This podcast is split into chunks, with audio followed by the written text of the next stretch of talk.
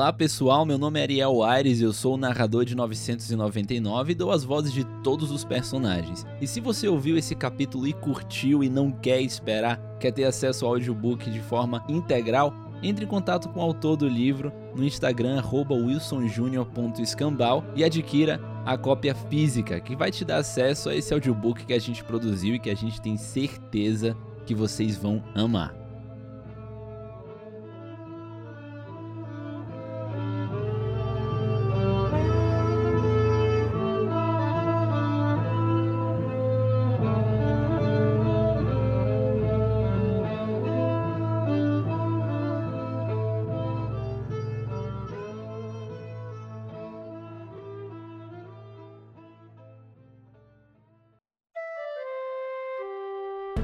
999 Ana E pastarão em pastos gordos nos montes de Israel. Ezequiel, capítulo 34, versículo 14.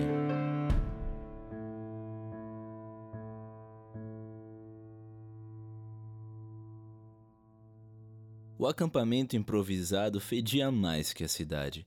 Era generoso chamar aquilo de acampamento. Não passava de um emaranhado de peles e retalhos de pano jogados sobre tocos de madeira, arremedos de fogueiras que mal iluminavam a noite, restos de carroças e crianças estiradas ao relento. Sem qualquer organização, as cabanas improvisadas se aglomeravam às muralhas, como se a pedra fria fosse capaz de proporcionar alguma proteção. Difícil caminhar pelo espaço aberto e Ana atolava o pé no barro, torcendo para ser apenas lama. Qualquer ordem que aquele lugar possuía pela manhã fora destruída com a chegada de mais gente. Estouravam brigas por todos os lados. Dava para distinguir os que tinham chegado primeiro. No novo grupo restava pouco de humano nas pessoas. Seus olhos pareciam o vale de um rio seco, sem vida, perdidos em rostos imundos, cobertos por crostas negras de sujeira e sangue coagulado. Ana conhecia muitos ali, gente dos arredores que sempre estava na cidade comprando e vendendo, pagando seus tributos ou participando de festividades. Assim como os primeiros, a maior parte era formada por mulheres, crianças e velhos. Os homens haviam sido levados por Dom Justino, deixando para trás as famílias. A verdade é que ataques no inverno eram apenas os tradicionais roubos de rebanhos e mantimentos. Não se queimam vilas e fazendas por isso. Ana caminhava devagar, observando os sinais da peste nos refugiados, mas o terror já os dominara. A maioria fugia logo ao ver a mulher de cabelos vermelhos se aproximando. A fama de feiticeira me precede. Os guardas agarravam alguns, tempo em que Ana se apresentava em nome do conde, dizendo que era preciso verificar se estavam em condições de entrarem na cidade. Uns poucos se deixavam ficar, clamando por água e comida. Algumas conchas de sopa eram distribuídas e tão logo começava a se fazer uma aglomeração, os guardas arrastavam Ana para que continuassem. Todos estavam doentes de algum modo, pálidos e desnutridos.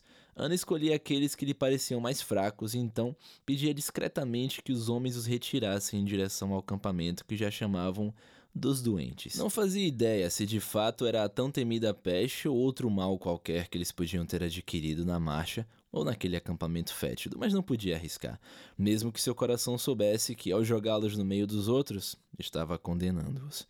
Não era difícil localizá-los, os doentes de verdade, os portadores da peste eram afastados tão logo descobertos. No curto espaço de tempo em que esteve ali, Ana viu ao menos dez pessoas enxotadas aos gritos de pecador, expulsas de suas cabanas e espancadas.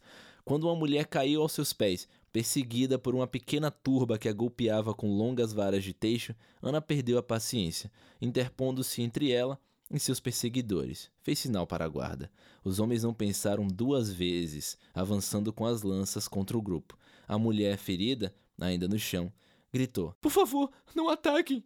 São minha família! Os guardas pararam no meio do caminho, as lanças em riste, aguardando o comando de Ana. Ela balançou a cabeça e o assustado grupo pôde se dispersar. Por que se apiedou desses monstros? Ana perguntou, ajudando a mulher a se erguer.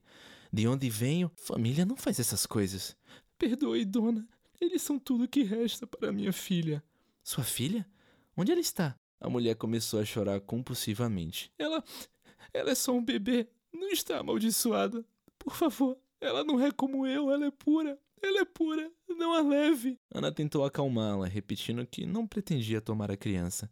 Mas antes de conseguir tocá-la, a mulher se meteu por entre as cabanas, correndo na direção do acampamento dos doentes. Um guarda fez menção de ir atrás, mas Ana pediu que parasse. Deixe-na.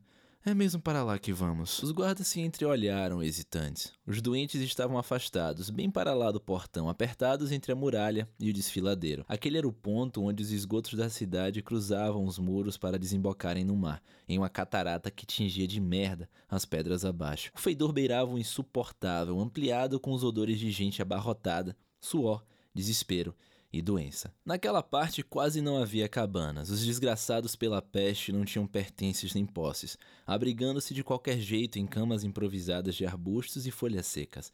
Ana tinha a impressão de caminhar por um cemitério, tal era o silêncio, entrecortado apenas pelo som distante das ondas. Os homens estão receosos, mulher, disse Manuel, a voz abafada pelo pano que levava à boca. Esse campo está marcado pelo pecado. Ana arrancou o pano das mãos do homem. Essas pessoas estão doentes, idiota, disse, feliz por não precisar se conter. Se os seus homens cagam nos coeiros por conta desses pobres diabos, imagino o que fariam ao verem um Langskib carregado de guerreiros aportando na praia. Você disse bem, bruxa ruiva, doentes. São diabos pagando pelos pecados que cometeram.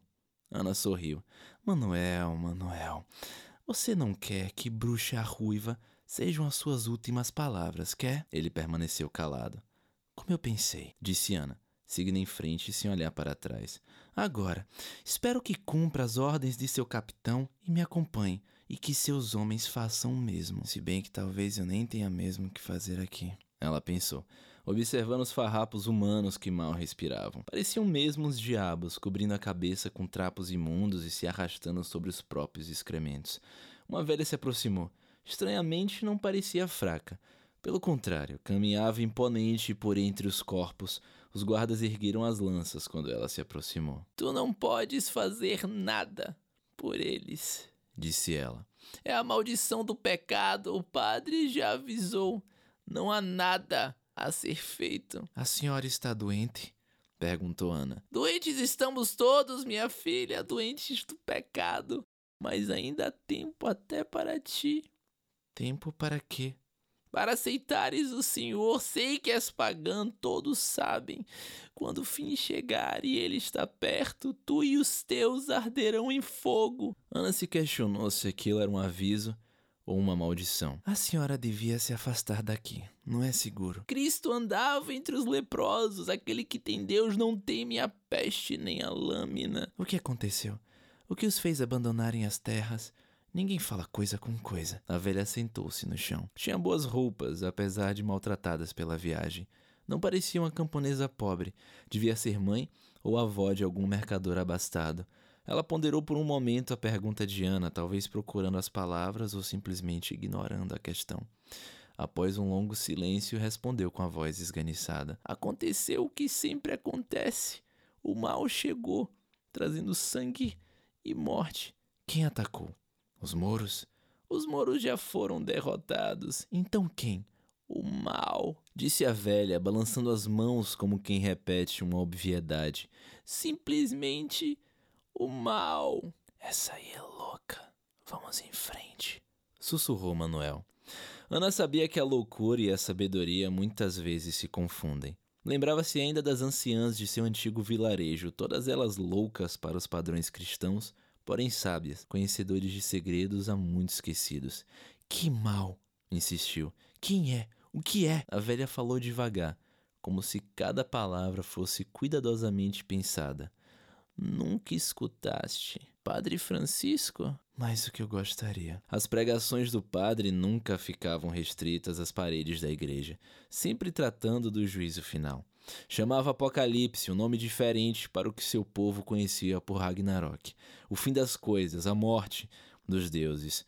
Homens velhos sempre estão com suas cabeças mais preocupadas com a chegada do que com o caminho. Então você acredita que é o fim dos tempos? Não, minha querida. Eu não acredito. Eu sei. Eu vi. E com aquelas palavras a velha apareceu sã por um breve momento. Ana ficou parada, observando-a enquanto ela mexia na areia. Os guardas também faziam silêncio, e mesmo Manuel parecia interessada. O que você viu? perguntou Ana. De repente, entre os doentes, uma voz se ergueu, e depois outra, e mais outra, repetindo a mesma frase como se entoassem um coro. Não fale no diabo, não fale no diabo, não fale no diabo, não fale no diabo, repetiu a velha para si mesma. O que você viu? O coro ficou mais forte e os doentes se remexiam, levantando os olhos para Ana e os guardas. Por entre as pústulas que lhe cobriam a pele, Ana percebeu os muitos olhos fixos nela. Olhos de sangue. Não fale, não, não fale no diabo, não fale, não fale. Não quero mais saber, disse Ana. A velha sorria. Erguendo um dedo, disse: Não se fala no diabo, minha querida. Não havia mesmo o que fazer nem como descobrir nada daquelas pessoas. Poderia apenas reportar tudo aquilo que observara.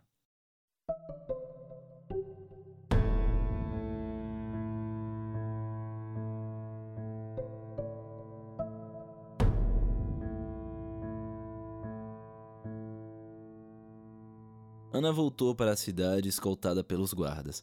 Manuel não deu mais nenhuma palavra, taciturno. Ao longe, o olhar atento de Sebastião a atraía. Quando o grupo se aproximou, ele acenou com a cabeça com a expressão de sempre, aquela máscara carrancuda que somente Ana sabia ler. Era muito provável que ele tivesse observado toda a movimentação, pronto para intervir, se julgasse necessário.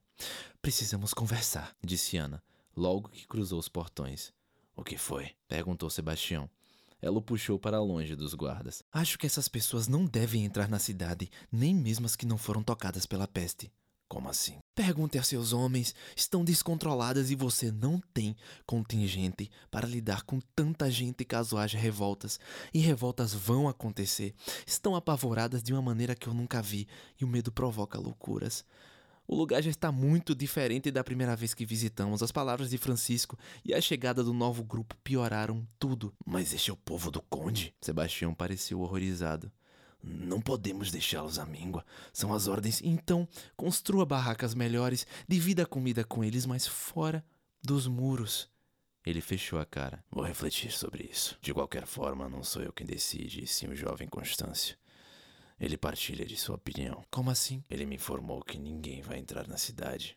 O garoto não é ruim, mas é muito influenciável e tem uma forte necessidade de se provar. Não seja ingênuo. Aquele garoto é mau até os ossos, nem parece filho do conde. Ao menos dessa vez o egoísmo dele está servindo para algo razoável. Ainda assim me incomoda desobedecer a um comando direto do conde. E são apenas pessoas, amedrontadas e perigosas, mas pessoas. Pessoas matam e destroem, Tião. Você deveria saber disso mais do que ninguém. Não se precipite. Não vão todos morrer do dia para a noite. Vamos alimentá-los e organizar um acampamento decente pelo menos por hoje. Amanhã talvez tenham se acalmado um pouco. Eu não sabia que era mentira. Olhara naqueles olhos e o terror neles é para a vida inteira. Vi o sentimento semelhante naqueles que foram arrastados de suas terras com ela e vendidos como escravos. O terror de perder o controle da própria vida era algo que nunca esqueceria. Como disse, não posso fazer nada. Só me resta esperar. Sebastião suspirou. Alguma informação nova? Depois de um certo tempo, os olhos dos doentes ficam vermelhos, quase sangrentos, e pústulas cobrem o corpo. Devem ser resultado das manchas. Isso torna mais fácil o trabalho de separá-los. Algo mais? Ficavam repetindo uma frase. É, não fale no diabo. Em nenhum momento falamos sobre o diabo, mas esses, esses cristãos são estranhos. É um provérbio para botar medo em crianças. Não fale no diabo que ele escuta. Não pense no diabo que ele aparece. Que coisa estranha para se ficar repetindo.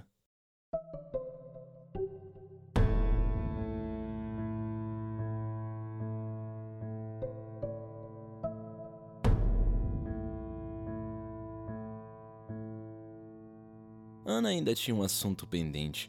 Verificar se o mensageiro estava com o mesmo mal que aquelas pessoas chamavam de peste. Dirigiu-se a passos largos para a residência de hóspedes onde o homem havia sido alocado. Era uma moradia respeitável, um quarto separado dos outros aposentos. Uma ampla janela no cômodo principal permitia que o mar fosse visto, recebendo os ventos limpos, o que evitava que os odores de restos de comida e excrementos entrassem na casa durante o dia. Havia uma mesa de escrever e materiais como tintas e pergaminhos. Muitos dos convidados eram da igreja e eles estavam sempre escrevendo. Era o móvel mais bonito do lugar, com as pernas esculpidas e pequenas palavras sacras gravadas nas laterais. A serva Joana havia sido designada para o lugar a fim de servir água e comida ao convidado, mas estava temerosa com a doença. Tentava se manter o mais distante possível do mensageiro, que forçava Ana a alimentar o sujeito. A moça estava na lareira preparando um caldo. Ana passou por ela sem trocar uma palavra. Era uma das servas da casa do conde e odiava a curandeira por ser a preferida da família e ter regalias. Mais uma a se juntar ao coro que a chamava de feiticeira e meretriz. Um odor rançoso se espalhava pelo ar do quarto. O homem acordou com o ranger da porta e sorriu ao ver que era Ana. Lá estavam nele os olhos vermelhos. Como está se sentindo, Otávio? Melhor. Pode retirar as cobertas? Preciso olhar algo em seu corpo. Não seria melhor chamar um homem? Temo por sua reputação. Um homem não saberia procurar o que procuro, e não tenho reputação alguma para zelar. Com certo esforço, o homem saiu das cobertas, deixando escapar gemidos toda vez que comprimia o corpo em alguma direção. Muito bem, agora levante a camisa. O camisão era sua única vestimenta, e ao ser levantado, deixou expostas as pústulas de tom vermelho enegrecido que lhe cobriam os braços, o peito, a barriga e as costas, enormes, como se prestes a se romper. Ana sentiu o rosto queimar. Deveria ter nos avisado que estava com a peste! gritou ela. Sua carta chegou às mãos do conde e ele já estava debilitado. Perdão, eu não tinha certeza, gemeu o homem. Meu senhor é o duque e apenas cumpri a missão para a qual fui designado. A mensagem era de suma importância. Poderia ter sido entregue por outro. Não, não podia. Se meu senhor for tocado por essa peste, farei com que você viva os próximos dias da maneira mais terrível possível. Não viverei muito mais, eu já vi acontecer. Agora é mera questão de tempo.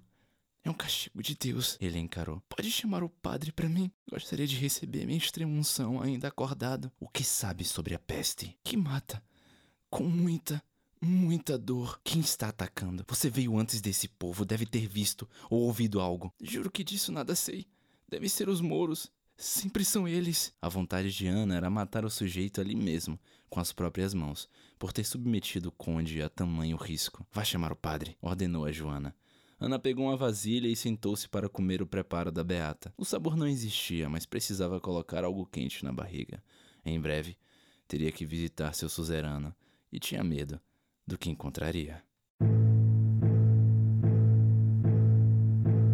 Olá pessoal, meu nome é Ariel Aires, eu sou narrador de 999 e dou todas as vozes dos personagens. Eu trabalho com produção de audiobooks e de audiocontos. E se você está gostando do resultado de 999 e quer ter seu próprio audioconto, seu próprio audiolivro, entre em contato comigo, você me encontra nas redes sociais, no Twitter, arroba Tritão das Tretas, e no Instagram, arroba Ariel Aires.